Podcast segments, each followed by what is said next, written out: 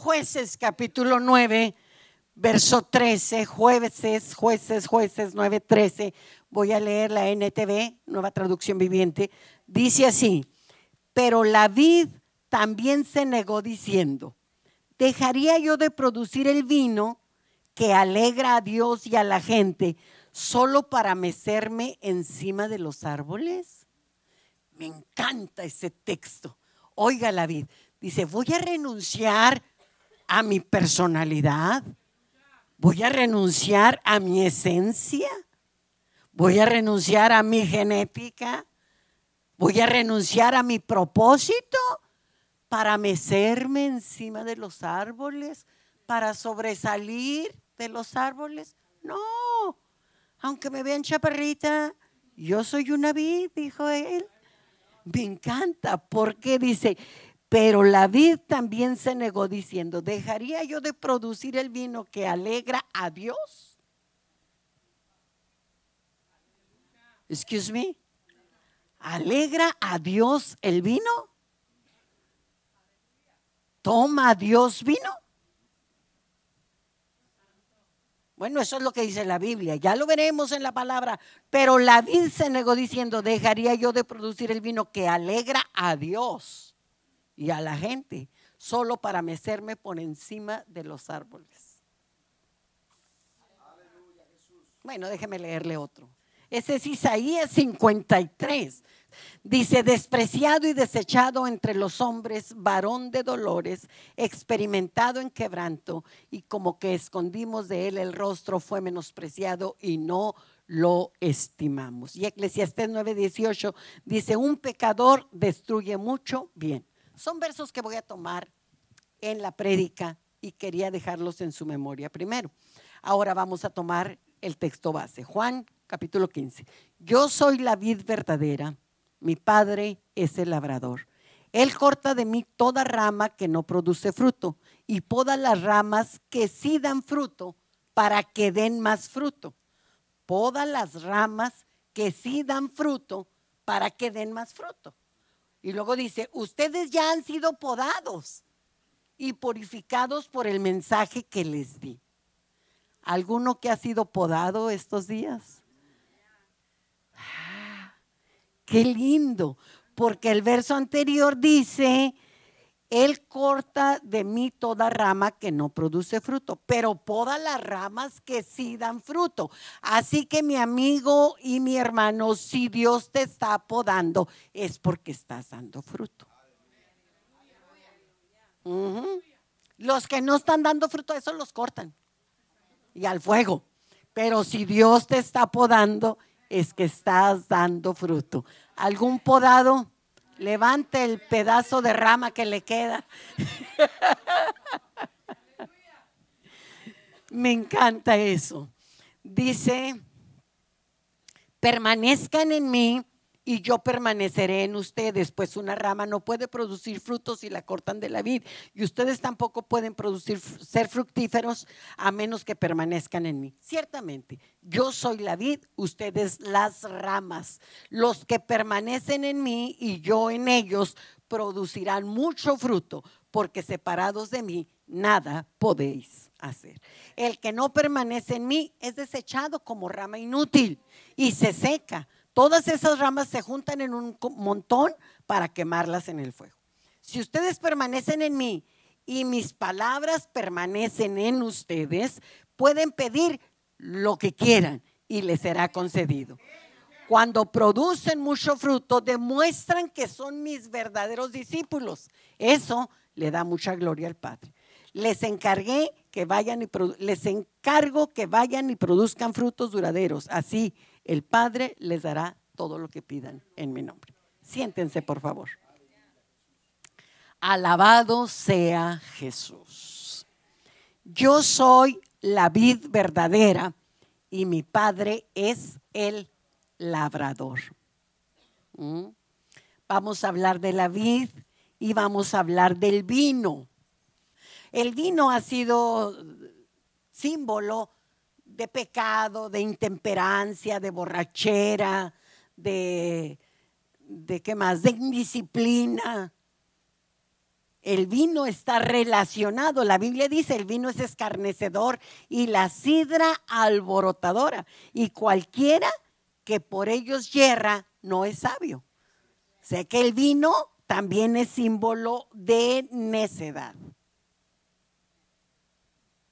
Pero ahora dele la vuelta a la página y veamos que el vino también representa lo más sagrado. El vino representa la sangre de Cristo. El vino representa abundancia exuberante, abundante, abundancia máxima. Representa bendición, alegría, fuente de gozo y de salvación. La palabra dice en Oseas 2.8, y ella no reconoció que yo le daba el trigo, el vino y el aceite, y que les multipliqué la plata y el oro, y fueron a dársela en ofrendas a Baal. Mire, habla de bendición. Yo, dice Jehová, les di el vino, el trigo, el aceite, y les multipliqué la plata y el oro, y ustedes cómodamente van y se lo ofrendan a Baal. Wow. Parece que los tiempos no han cambiado mucho, ¿no? Porque el Señor es la fuente de toda bendición. Dios nos ha dado el pan, el alimento, el techo, el trabajo, la habilidad para trabajar y muchos que no están aquí van y toman de lo que Dios le ha dado una ofrenda y se lo dan al ego. Yo, al materialismo, consume y consume y consume por acá y consume.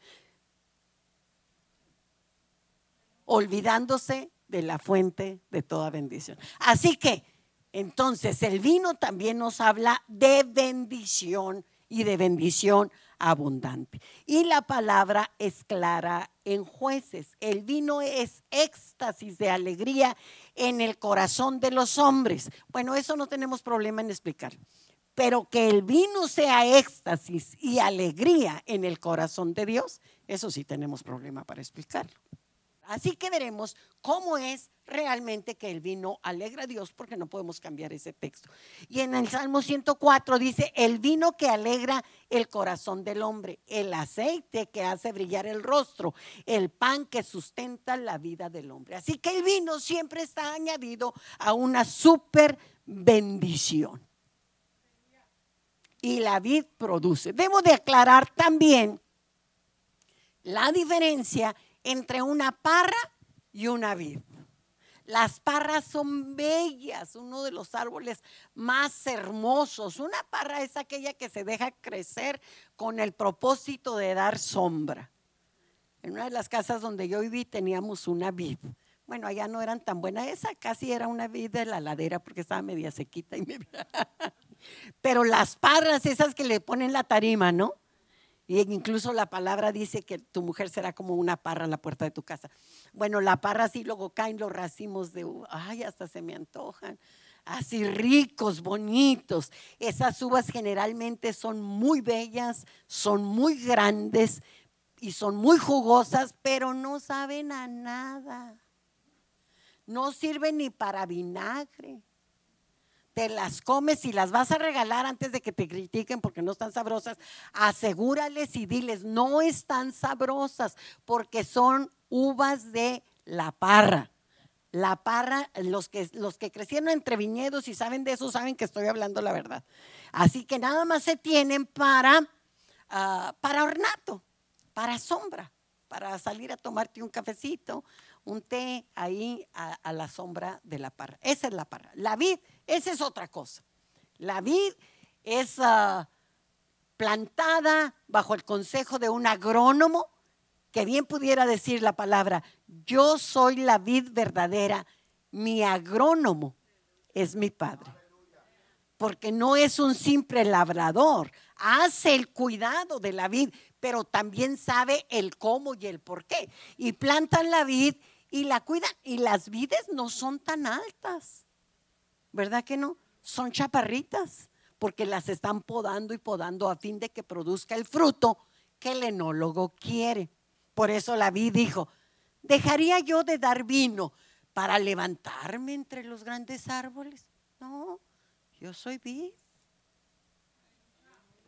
Me encanta ese texto, me encanta ese texto. La elaboración entonces del vino, de un buen vino, ah, es antecedida por una buena parra, por una buena vid, por una, gracias, por una buena vid, duro trabajo, antes, durante y después de la cosecha.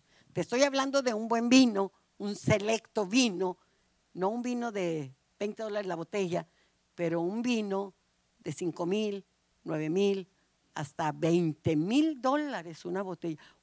¿Cómo hacen ese vino? Siéntese bien y respire profundo, que yo sé que Dios le va a hablar ahorita. Sí, algunos están diciendo, ¿para dónde irá la hermana? Las enseñanzas de vida que tiene la vid son profundas y son muy, muy variadas. Debo de decirles que la vid, para que produzca un buen vino, tiene que estar expuesta a extremo frío y extremo calor. Es el trabajo de el enólogo lograr que eso suceda. Así que él escoge lugares especiales para plantar su viña, para formar su viña y lo hace generalmente a la falda del cerro, a la falda de la ladera y ahí planta sus mejores viñas para sus mejores cosechas. La lluvia, la abundante lluvia, cuando viene alegra a la viña, pero el correr del agua a la orilla de la ladera se lleva toda la nutrición de la tierra, todo el humus de la tierra.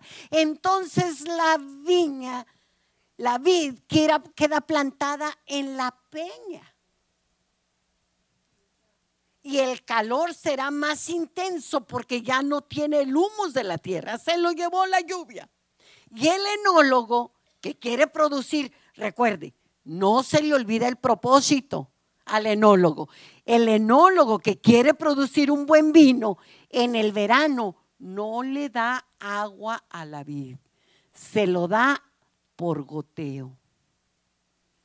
El propósito es poner a la vid a extremo sufrimiento.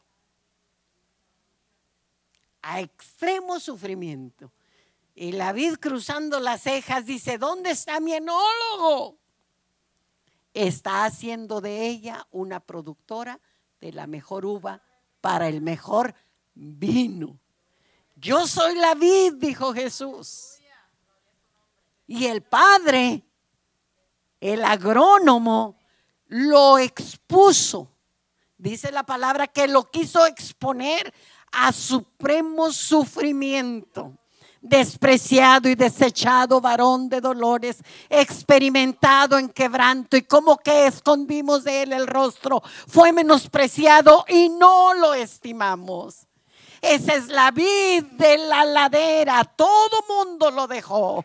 Todo mundo lo abandonó, todo mundo le dio el rostro, hasta el mismo Señor. Dios mío, Dios mío, ¿por qué me has abandonado? ¿Dónde estás? Él es una vid de la ladera, expuesto a extremo sufrimiento para que se cumpla el propósito. El propósito no es la imagen de la vid. Hello.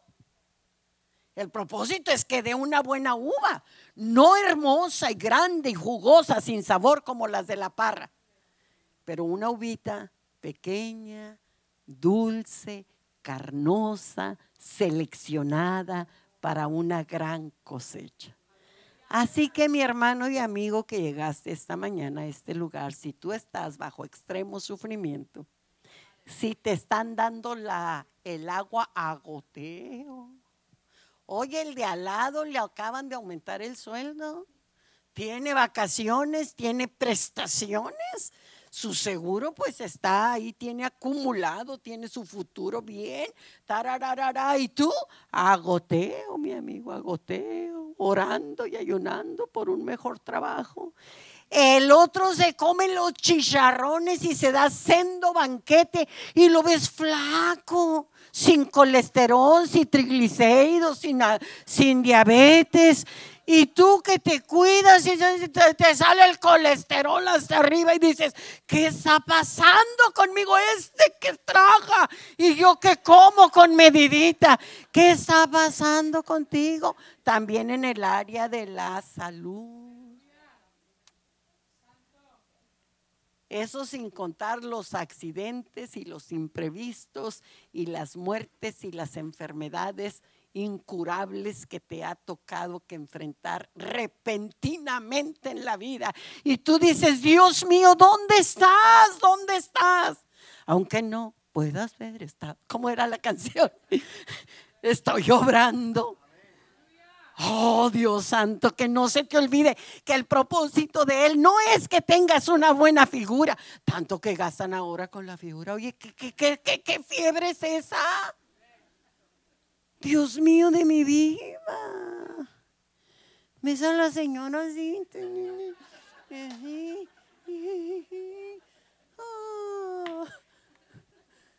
La arruga miente, la cana engaña, pero el modo de caminar desengaña.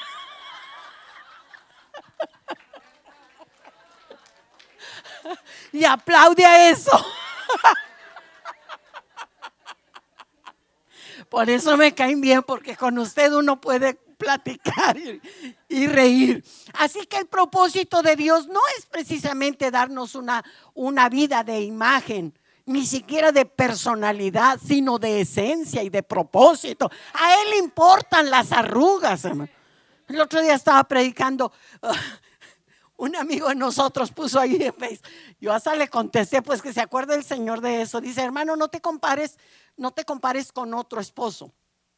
Dice que él se comparaba con otro. No, yo soy mejor que aquel. Mira, tú, tú vives mejor. Estará con el otro. Dice, compárate con Cristo como esposo, que prepara a su esposa sin mancha y sin arruga. Dije yo, pues también ellos que ahorren para preparar a su esposa.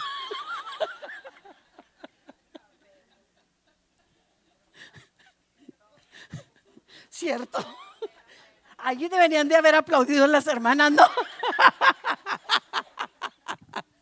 bueno, eso es aparte. Así que el Dios no va a olvidar la razón de tu ser. Y va a trabajar para que se cumpla la razón de tu ser. La esencia de tu vida. No importa qué suceda, Dios está trabajando en tu vida. Dios está obrando. En la para producir un buen vino, la vid necesita supervisión constante. Supervisión constante. Ah, tantos mentores que Dios nos ha puesto, ¿no? Tantos maestros. ¿Quién es tu mejor mentor? O tu mejor maestro. Con frecuencia es el cónyuge a tanta guerra que dan los cónyuges, ¿no? Agradecele.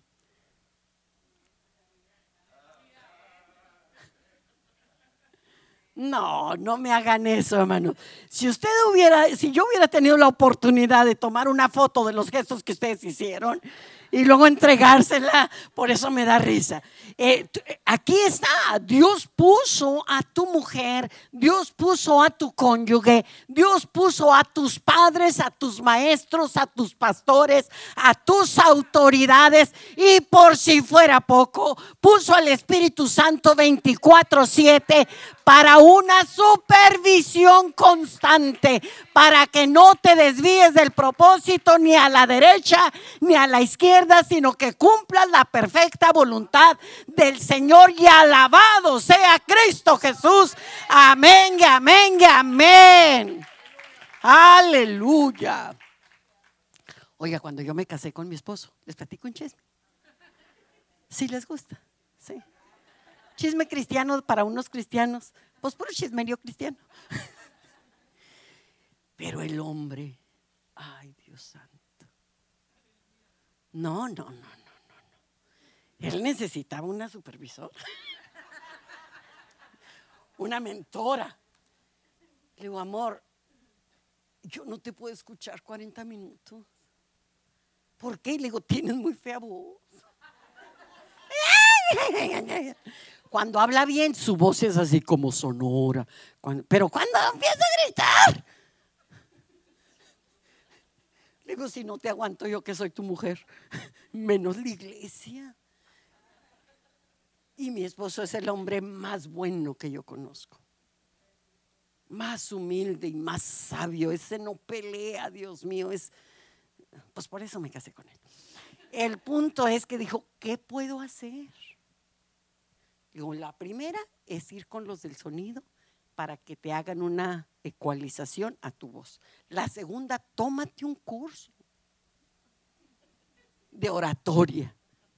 Oye, ahora yo lo puedo oír dos horas, tres horas y predica. Yo no predico, sí predico, tengo 40 años haciendo esto, pero él tiene una habilidad para predicar, desmenuza la palabra, tiene, no, yo, yo digo, Padre, pues de dónde le das tanto? Yo soy su fan número uno, yo me siento, yo lo oigo y cuando voy a predicar le digo, dame una palabra de Dios, amor, ¿qué te parece que debo de predicar? Porque es un hombre, pero al principio... Y ahora me abraza y me dice, gracias amor, gracias por ser tan valiente y decirme eso. Digo, pues gracias por aguantar. Tú tienes por ahí un mentor que te ha fastidiado últimamente.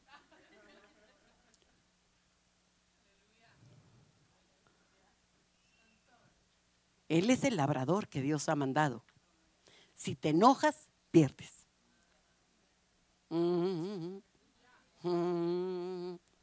Si te enojas, pierdes. Si renuncias, pierdes. Ya me voy de la iglesia porque el pastor... Pierdes. Iglesias puedes encontrar muchos, pero hogares donde naciste y tienes tu historia, no vas a encontrar muchos. Este es tu hogar, esta es tu casa. No puedes andar como saltamontes para allá, para acá, porque pierdes tu sentido. No te enojes. Dios va a mandar labradores. Unos serán amables, otros serán toscos. Unos serán sabios, otros torpes. Unos te caerán bien, otros mal. Ah, ah, ah, Pero recuerda, tú no eres una simple parra, tú eres una vid de la ladera. Alabado sea el Señor. Alguien que diga amén y de la vid de la ladera se va a sacar el mejor vino que alegra el corazón de Dios. Ya estamos entendiendo. Yo soy el mejor vino que alegra el corazón de Dios y de los hombres. No es fácil, no es fácil tener una palabra viva que active la gente, que edifique la gente, que bendiga la gente, que exhorte la gente, que la consuele, que la edifique. Y todo junto en una sola palabra. No puedes hacerlo en tu fuerza natural a menos que hayas pasado por ese proceso al cual Dios te está sometiendo para que alegres el corazón de Dios y de la gente. Ah. Respire profundo. Hágame caso, hermano. En estos 20 minutos yo soy su pastora. Respire profundo. Recárguese en la silla. Póngase la mano en el pecho. Ahora hágale. Yo soy como el vino. Entre más viejo, más bueno. ¿De qué está hablando, pastora? ¿No es cierto que el vino entre más añejo es mejor? Y miren lo que hacen con el vino, porque el vino es la única bebida viva. Lo guardan en la bodega y tiene sus asientos. Le tapan con colcho de alcornoque para que respire el vino porque está vivo. Por eso el Señor ilustró que su sangre e-, es, representada por el vino. Entonces, cuando esos asientos se quedan ahí, si ahí se queda el vino, se va, se va a agriar el vino. ¿Qué hace el enólogo? Agarra la botella y la transvasa. Uh, y los asientos se quedaron allá. Y luego al tiempo, otra vez, la botella trasvasada. Ah, y los asientos se quedan. A mí me parece que Dios está sacando lo peor de ti y te va a traspasar para que seas mejor vino. Si no te procesa, te agrías, te amargas, te enojas, te frustras. Por eso cuando yo le digo que usted es el buen vino, un viejo vino, es que ha sido trasvasado. ¿Cuántas ocasiones ha sido trasvasado? ¿Cuántas ocasiones has recibido agoteo el agua? ¿Cuántas ocasiones ha sido procesado, procesos de dolorosos para fructificación abundante? Del tamaño del proceso está el fruto que llevarás. Alabado sea el nombre del Señor para siempre. Un enólogo no pondrá su firma en cualquier vino hasta que lo ve procesadito. Después de años entonces lo firma.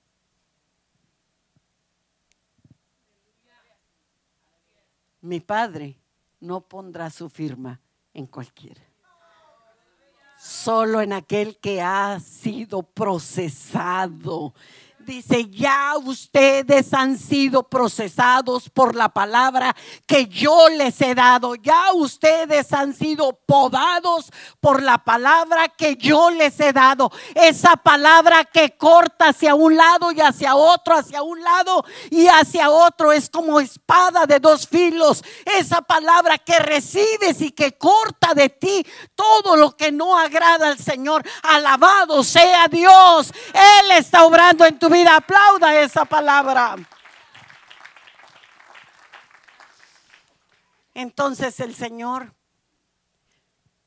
expone a extremo sufrimiento para sacar el vino que Él ha decidido elaborar. Ya ustedes han sido podados. Este texto a mí me golpeó bien fuerte. No hemos sido cortados. Hemos sido podados. Duele, duele. Gente que Dios quita, gente que Dios te pide que renuncies a ellos, gente, lugares, personas, trabajos, proyectos, para que te enfoques en la razón de tu vida y de tu ser. Extremo sufrimiento, esa extrema sed. ¿Por qué? ¿Por qué? Fíjese que un día en la casa, en, el patio de mi casa donde yo crecí, mi papá aprovechó y puso una, era un lugar muy grande, puso una cortina así de árboles, de alamillos, y plantó, es un lugar frío, plantó manzanos y ciruelos y algunos duraznos.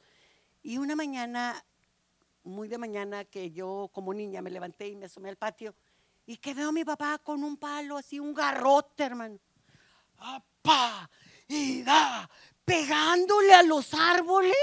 Yo dije, mi papá se volvió loco, ¿qué pasó? Y yo llego y le digo, ¿qué te pasó, papi? ¿Por qué le estás pegando a los árboles? Dice, no, mija, es que le estoy pegando con fuerza, dice, porque entonces el árbol siente que lo voy a arrancar y sus raíces se amarran más fuerte y se extienden. Y cuando vengan los vientos, no se caerán los árboles. No quiero preguntar algo tan fuerte, pero aquí le han dado garrotazos a alguno.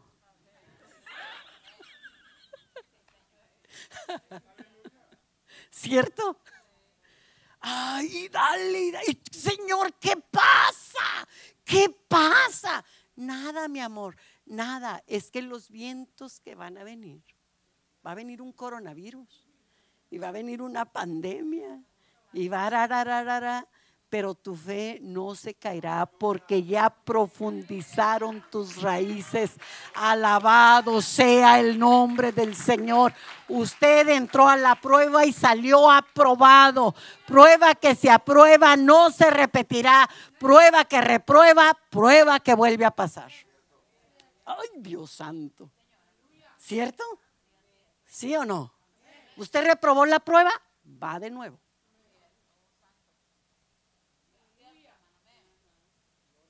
Ay, eso no les gustó. Más vale que yo me vaya a otro punto.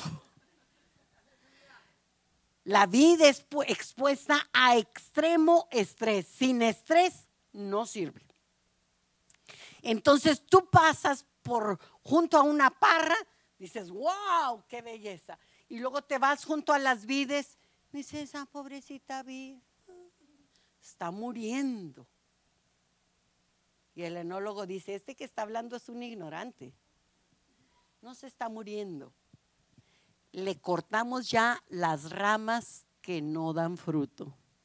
¿Cómo?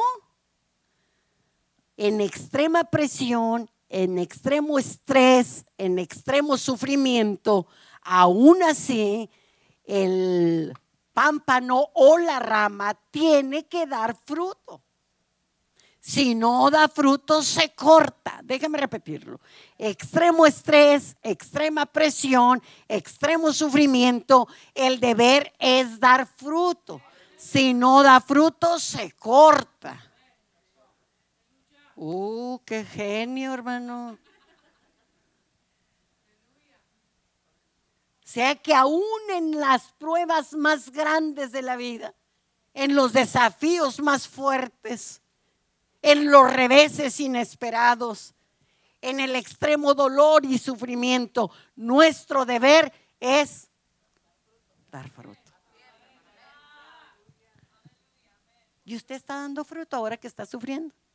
¿O ya se tapó con la cobija del sufrimiento y justifica no trabajar y no dar fruto? Mi mamá tenía una, un, dicho, hermano, yo no sé acá si ustedes lo tienen o no, pero yo me acuerdo que me caía y me raspaba. Yo siempre me caía mucho, yo era muy vaga ya me gustaba mucho el deporte, así que me pasaba con las rodillas raspadas y mi mamá me raspaba la rodilla, hermanos, con las piedritas aquí en la rodilla y venía mi mamá. Sana, sana colita de rana. Si no se alivia ahora, se alivia mañana. Y luego yo caminaba y, ay, la pierna y la pierna y volteaba a mi mamá, enderece la pierna, porque si no la dobla, así se va a quedar con la pierna coja. Siga caminando, que caminando se le va a sanar. Dóblela, dóblela, caminando le va a sanar, le va a sanar. Ah, ¿ustedes también les dijeron eso? Ah, bueno, pues ahora óigalo en su espíritu, sana, sana colita de rana y siga caminando y doble la pierna, siga caminando y siga dando fruto. Alabado sea el Señor, porque si no lo cortan ni para el fuego, mi amigo. Tremenda la palabra, ¿no? Qué riqueza. Por eso dice el vino que alegra a Dios. Porque yo soy el fruto del sufrimiento de mi vida. Yo nací en la cruz del Calvario. Yo nací en el extremo sufrimiento de mi Salvador. Yo tengo la sanidad por su llaga. Yo fui curado. Por su sangre fui, limpio. Por su corona de espinas he sido coronado de favores y misericordias. Bendito sea el Señor por sus clavos en la cruz. Mis pies ahora son libres para correr como gacela en su perfecta voluntad. Bendito sea Dios. Yo soy la hija del sufrimiento de la vida. ¿Y usted? También. Y usted alegra a Dios y a los hombres. Y nuestros hijos son los hijos de nuestro sufrimiento, ¿no, No quiero ser acá así como extremista, ni ruda, ni patética, ni dramática, exagerada. No, no, no, no. Pero tuve cuatro hijos. Hmm. Tenerlos fue lo más fácil. Dar a luz. ¿Cuánto te cuesta un hijo? ¿Cuánto trabajas por un hijo? ¿Cuánto inviertes en un hijo? No hablo de dinero. Dinero, vida, tiempo, educación, ¿Cuánto cuesta? ¿Cuánto se termina tu labor como padre? Entonces, sin exagerar, son los hijos de nuestro sacrificio y nuestro sufrimiento. ¿Y por qué pone una sonrisa así? ¿Sabe por qué? Porque pensó en sus hijos y se alegró su corazón. Qué lindo el rostro de un padre y de una madre. Mira qué rostro pusieron ustedes. Yo soy comunicadora, hermano. Usted a mí no me engaña. Yo tengo 40 años en esto, yo lo estoy milando, dijo el chinito, yo lo estoy viendo acá. porque es como un juego de voleibol. Yo tiro la pelota y usted la recibe y me la regresa. Y yo lo veo cuando se enoja, cuando yo digo algo, o cuando... Y tiene razón, porque este es un diálogo. Ahora, aquí va, el, aquí, aquí, aquí va la palabra para usted. Los discípulos. ¿Usted tiene discípulos? Los discípulos son los hijos del sufrimiento del creyente. La iglesia no crece por metodologías ni por estrategias. La iglesia crece por la disposición de cada miembro del cuerpo de Cristo al compromiso y al sufrimiento para cumplir su misión. ¿Por qué no crece la iglesia? Porque no queremos pagar un precio por los hijos espirituales, por los discípulos, no queremos. Oiga, ¿qué cosa es eso? No, no quiso, hermano. Y aquel que estabas discipulando no quiso.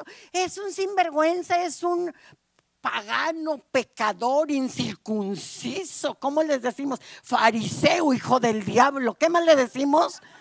Y le ponemos un montón de adjetivos para justificar nuestra falta de entrega a la gran comisión.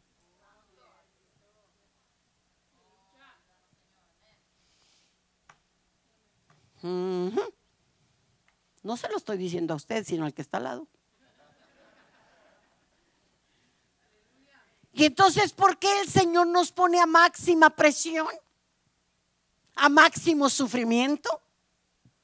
¿Por qué? Porque Él no quiere que seamos una uva de la parra. Solo para llenar el templo, no, sino una vid de la ladera. Aleluya, alabado sea Dios. Por eso, por eso la vid dijo, dejaría yo de producir el vino que alegra a Dios y a la gente solamente para mecerme por encima de los árboles.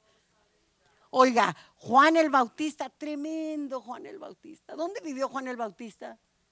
En el desierto. ¿Se fue a algún otro lado a vivir? ¿Salió alguna vez? ¿Se cambió de domicilio? No, Juan fue asignado para vivir en el desierto y aceptó su asignación, el desierto como su asignación. Aceptó el desierto como su lugar de trabajo y de fructificación. No dijo, me voy a salir de aquí. Se quedó ahí y de tal manera que parecía un pábilo que humea solamente. Pero los reyes vinieron a oír palabra de Dios en boca de Juan el Bautista al desierto. Es igual, él simboliza también una vida de la ladera. Es igual a él, igual eres tú. Aunque estés cruzando tu más terrible desierto, aunque estés pasando el más terrible estrés, esa es la enfermedad de los siglos, los dos últimos siglos. Aunque estés en un terrible estrés, aún así lo que tú tienes es tan valioso, es tan necesario, es tan poderoso, es tan divino, es tan sublime que aunque estés en tu desierto, la gente llegará hasta tu desierto porque tienes algo que dar, algo que sembrar, algo que impartir para alegrar su corazón. Alabado sea el nombre de Cristo Jesús para siempre. No blasfemes, no te enojes, no te amargues, no renuncies, no te mueras antes de tiempo. Quédate ahí en el proceso. Estás sentado con Cristo Jesús. Él está trabajando en ti. ¿No te has muerto? No, entonces Dios todavía tiene algo que hacer contigo. Porque cuando Él ya terminó, Él te lleva a su presencia. Pero si no te has muerto, no salgas con excusas que estás viejo, que no puedes, que... No, no, si no se ha muerto, usted tiene algo que hacer aquí en la tierra todavía. Alabado sea el nombre del Señor. Yo soy la vid, vosotros son los pámpanos. El que permanece en mí lleva mucho fruto. Separado de mí, nada pueden hacer. Es la disposición para estar con Él se trata de Jesús. No es evangelio light, hermano. No, no, no, no. ¿En qué se ha degradado el evangelio, hermano? Ya no, la gente no quiere oír temas del infierno o de ser un pecador o de los compromisos y, predicadores que le siguen la corriente, que si no quieren oír eso, pues no predican, predican puro pensamiento positivo, puro la prosperidad, eh, para que los templos se llenen y la gente no se vaya. ¿Se trata de eso? Yo sí creo en un Dios que nos prospera y nos bendice. Pero no es el único sermón o la única verdad que hay en la palabra. Se trata de un evangelio de verdad, no un sentimentalismo tonto que yo siento, que ahora no siento. Pues ¿cómo? ¿Cómo? ¿Usted alguna vez falta al trabajo y le habla el jefe y le dice, ¿por qué no viniste a trabajar? Porque hoy no sentí ir a trabajar. O en la escuela, no hace la tarea. ¿Qué pasó con tu tarea? Es que no sentí hacer la tarea. Me sentí que eso no era un buen ejercicio para mí. ¿Los conoce? ¿Por qué en la iglesia se tienen que aguantar esas cosas? Y aparte aplaudirlas. No, no. Podemos darle todos los elogios a las parras. Pero el único que cumple propósito es la vid de la ladera. A propósito, acá entre nos, en secreto, contésteme. ¿Usted es parra? ¿O es vid de la ladera? Los que son parra, levanten la mano discretamente así. Y los que son vid de la ladera, hágale así.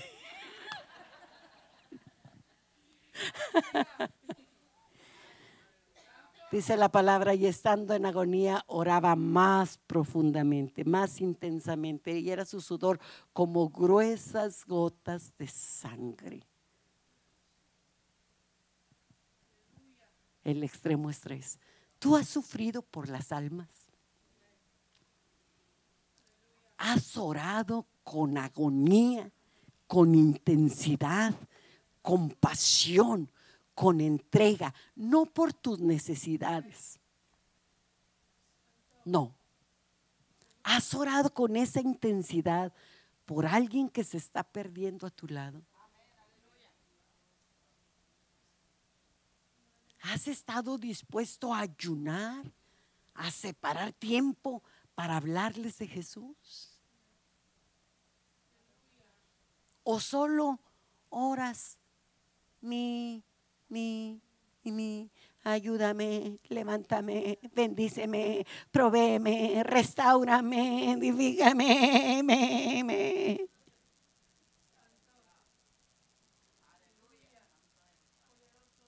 Hasta el grado de dar tu vida para que ellos se salven.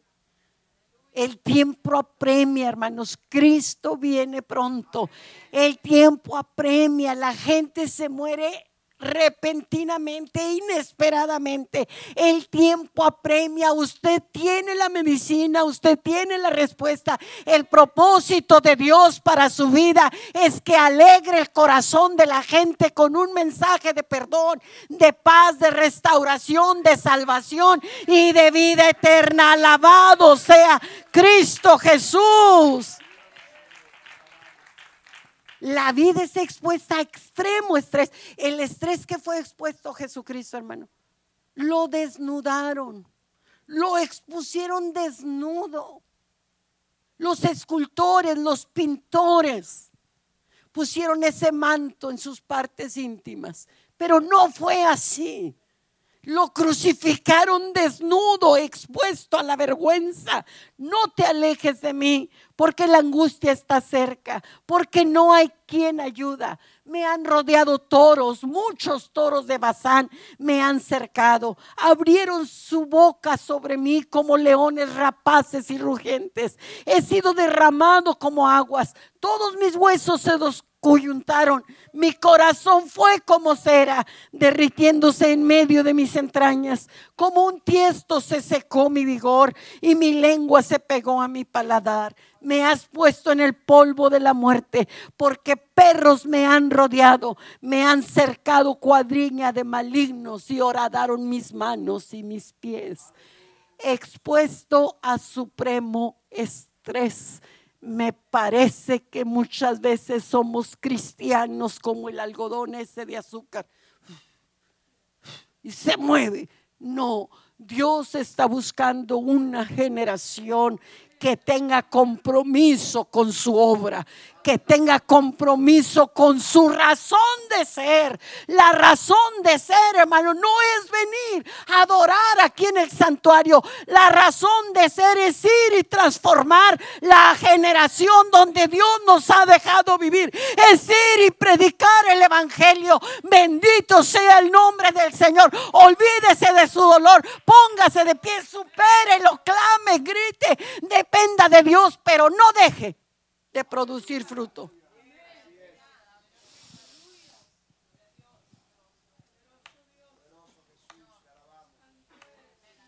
Ahorita con el coronavirus, la gente está esperando un mensaje de fe y de esperanza. Yo, yo veo, es tanto el pánico, hermano. La gente está en pánico. Vaciaron los almacenes y todo. Sí, es cierto que tenemos un problema es cierto. Y que si se hace una pandemia mundial, quizás los gobiernos no están listos. Sí, es cierto. Pero sobre todos esos decretos y declaraciones está la misericordia del Señor. Y tenemos que enseñar a la gente a cuidar su salud, pero también a no caer en pánico y seguir dando fruto cualquiera que sea la situación. ¿Usted está aquí? Puestos los ojos en Jesús, el autor y el consumador, el que te dio la fe y el que te lleva en cada paso de fe, por el cual, el cual por el gozo puesto delante de él sufrió la cruz.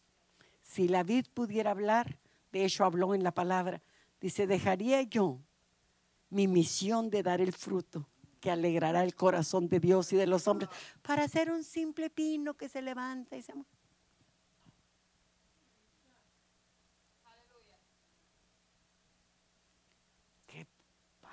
tan bello, tan bello, como Juan el Bautista, una vela que ardía.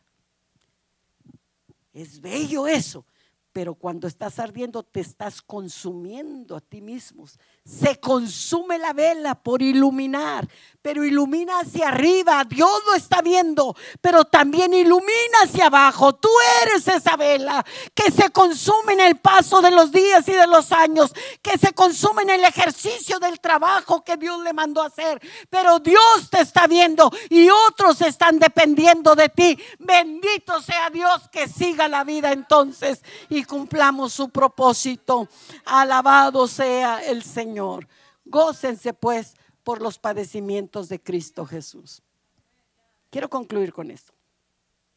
Hace poquito tuvimos un concilio extraordinario y me pidieron que yo diera un devocional en la mañana. No tendríamos otro, tendríamos muchos negocios nada más y di el devocional. Y elegí Primera de Corintios, donde dice, me es impuesta la necesidad de predicar el Evangelio, y hay de mí si no predicara el Evangelio. Otras porciones, se lo voy a, voy a hacer acá un resumen, porque igual no podría abarcarlo todo. Dice, si yo hubiera decidido predicar el Evangelio, merecería que me pagaran.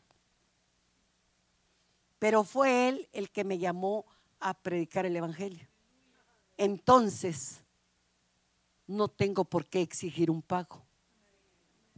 Al contrario, dice el autor, si demandan de mí que pague por predicar el Evangelio, estoy listo para hacerlo.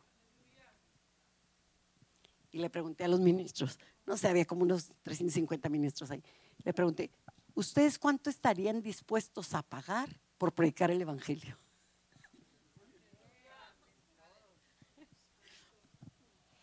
Dije, ay Dios, creo que... déjeme ponerlo de otra manera. ¿Cuánto han pagado ustedes por predicar el Evangelio? Entonces lo desglosé. ¿Cuántos renunciaron a sus profesiones? ¿Cuántos han sacrificado su dinero, su familia?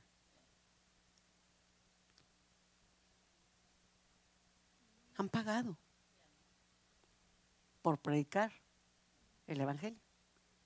Pero no nos vanagloriemos de eso, porque ese precio lo paga cualquiera, un buen médico.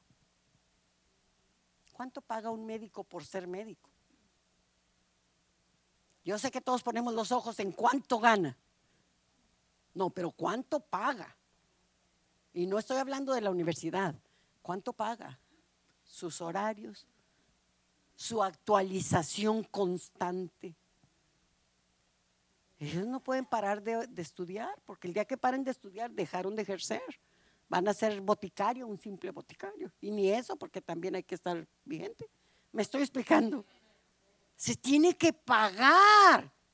Se tiene que pagar por lo que amas. ¿Cuánto te cuesta tu esposa? ¿Cuánto te cuesta tu esposo? Dice, ay hermana, que qué bonito anillo trae, que el de compromiso y que no sé qué. Digo, este es el anillo más caro que yo he tenido en mi vida, más caro. Mire. ¿Cuánto costó? No, no cuánto costó, cuánto me cuesta. Lo sigo pagando. Él dice que me lo Mentira, no me lo regaló. Lo sigo pagando. Con esto sellamos el compromiso. Oiga, dígame si no es caro. Pero si quiero un buen hogar.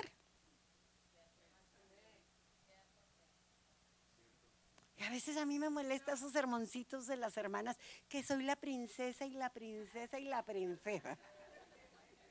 Y se creen que son las princesas y las princesas. Yo sé que soy la hija de Dios, la niña del ojo de Dios. Yo sé que soy una princesa de Dios, pero no soy una princesa así de imagen. La princesa gobierna, la princesa transforma, la princesa uh, hace el trabajo de construcción y de edificación. Todo lo que quieras hacer te cuesta. Y la vida le costó todo. Y a Jesús le costó todo. Ay, lo que voy a decir, lo que voy a decir.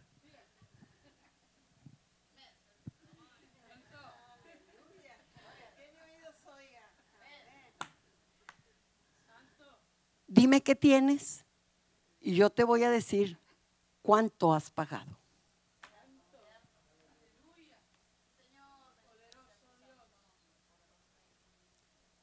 El llamado es por gracia, la vocación es por gracia, la salvación es por gracia, la sanidad es por gracia, todo eso es por gracia. Pero el fruto que permanece para vida eterna el fruto te cuesta tu vida y Dios está buscando gente que quiera hacer una vida en la ladera para producir el mejor fruto que alegra el corazón de Dios y de los hombres y no una simple parra de la vecindad. ¿Por qué? ¿Por qué ese sufrimiento? ¿Por qué?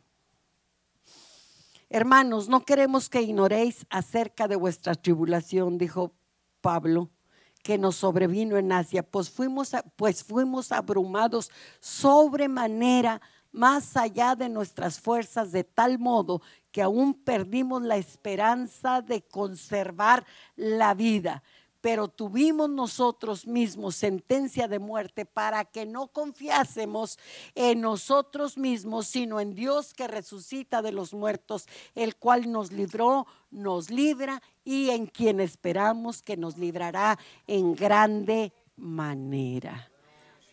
Traje un mensaje de propósito que también es de consolación para aquellos que han pasado por pruebas fuertes es para que produzca el fruto, es para que sea más fuerte en la adversidad, es para que sus raíces de fe se extiendan y se extiendan de tal manera que nada ni nadie lo puede quebrar. Es porque Dios en ese proceso lo está entrenando para pelear con las fieras del infierno, lo está entrenando para enfrentar las miserias y la voz nauseabunda de las tinieblas, está uh, poniendo en lugares de autoridad para que cambie la atmósfera y el caminar de la iglesia sea acelerado por su compromiso, su revelación y su unción.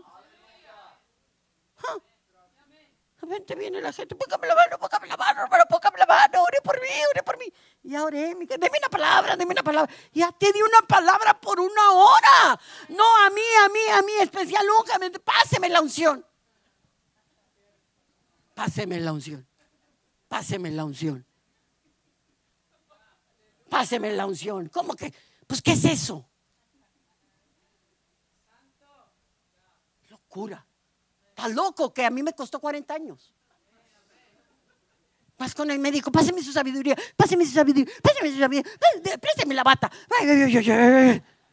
¿Está loco o qué? Te doy una inyección para que te compongas, pero.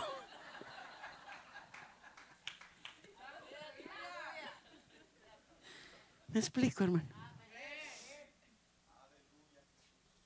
Es en el compromiso diario, es en el trabajo diario, es en la responsabilidad diaria, es en la justicia y la integridad donde Dios te entrena para pelear contra infierno, para pelear contra tu ego. Ay, ¿por qué ese ego?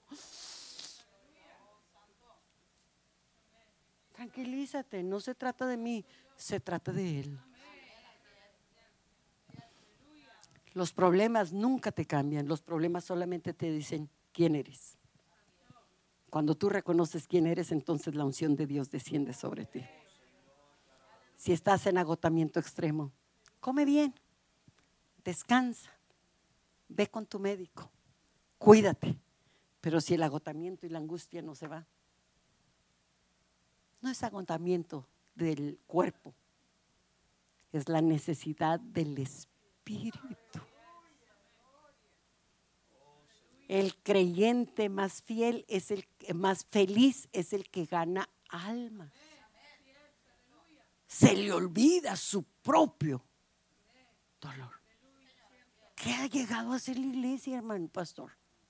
Gente que viene cada domingo a que uno le unja el juanete.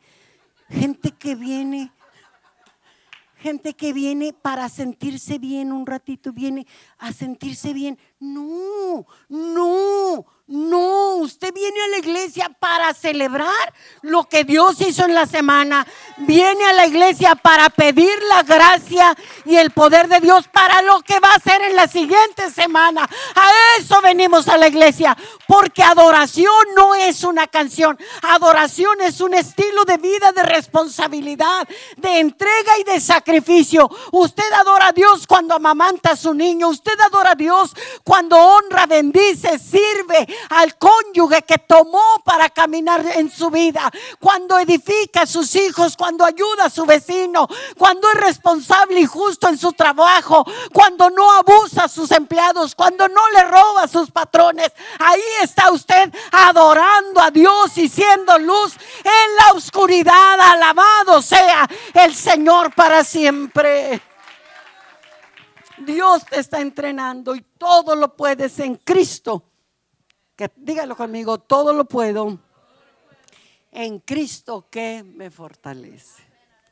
Otra versión dice, todo lo puedo en Cristo que me hace todopoderoso para vencer todas las adversidades. Todo lo puedo en Cristo que me hace todopoderoso para vencer todas las adversidades. Póngase de pie. El Padre busca, oiga esto, mientras se pone de pie. El Padre busca lo que Él quiere de ti y no lo que tú le quieres dar. ¿Qué quiere Dios de ti? Que des fruto y que des fruto abundante. Él te quiere hacer no un simple vinagre de uva.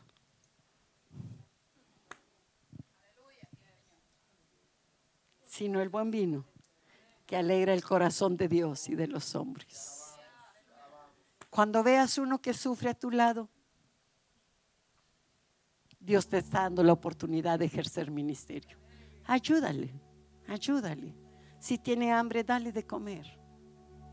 Si está de enfermo, sánalo. Ora por él y sánalo. Si no tienes fe, para orar por él y sanarlo. Entonces llévalo a la clínica y págale las medicinas. Pero ayúdalo. Eso es.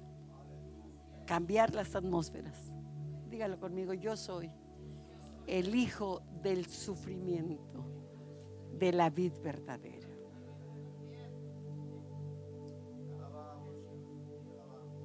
Yo soy una vid de la ladera.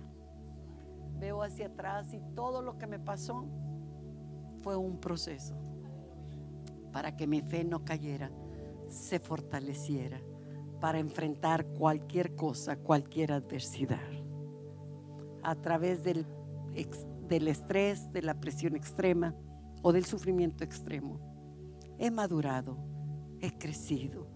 No soy necio ni emocionalista, sino soy justo, íntegro, responsable, comprometido. Alabado Señor. Órelo, órelo, órelo. Mire lo que dice la palabra. Ahora cantaré por mi amado el cantar de mi amado a su viña. Tenía mi amado una viña en una ladera fértil. La había cercado y despedregado y plantado de vides escogidas. Había edificado en medio de ella una torre y hecho también de ella un lagar y esperaba que diese uvas y dio uvas silvestres.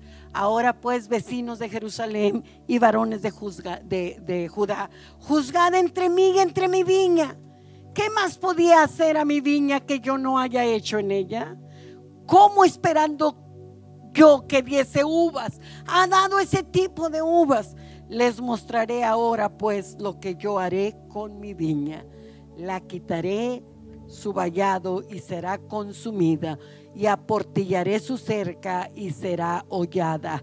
Haré que quede desierta y no será podada, ni crecerá y crecerá el cardo y los espinos, y aún las nubes mandaré que no derramen lluvia sobre ella. Ciertamente la viña de Jehová de los ejércitos es la casa de Israel, y los hombres de Judá planta deliciosa suya. Esperaba juicio, y he aquí vileza, justicia, y he aquí clamor esta palabra fue dada para Israel.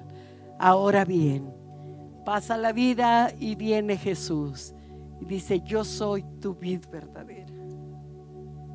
Tú eres mi pámpano y yo te he podado ya, te he podado ya, te he puesto un labrador, te puse debajo de la ladera y no me equivoqué contigo porque tú ya eres limpio por la palabra. Alabado sea el nombre del Señor para siempre.